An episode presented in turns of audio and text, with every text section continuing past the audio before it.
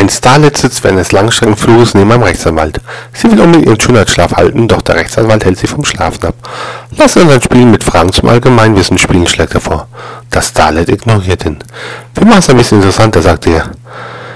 Wenn ich eine falsche Antwort gebe, zahle ich Ihnen 50 Dollar. Antworten Sie falsch, schulden Sie mir 5 Dollar. Sie ist einverstanden. Dabei fängt an.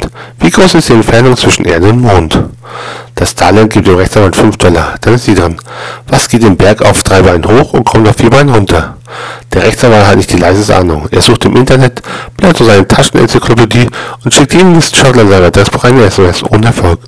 Stunden später weckt er das Starlet, gibt ihm 50 Dollar und fragt, also was ist es? Ohne ein Wort gibt sie ihm 5 Dollar, dreht sich um und schläft weiter.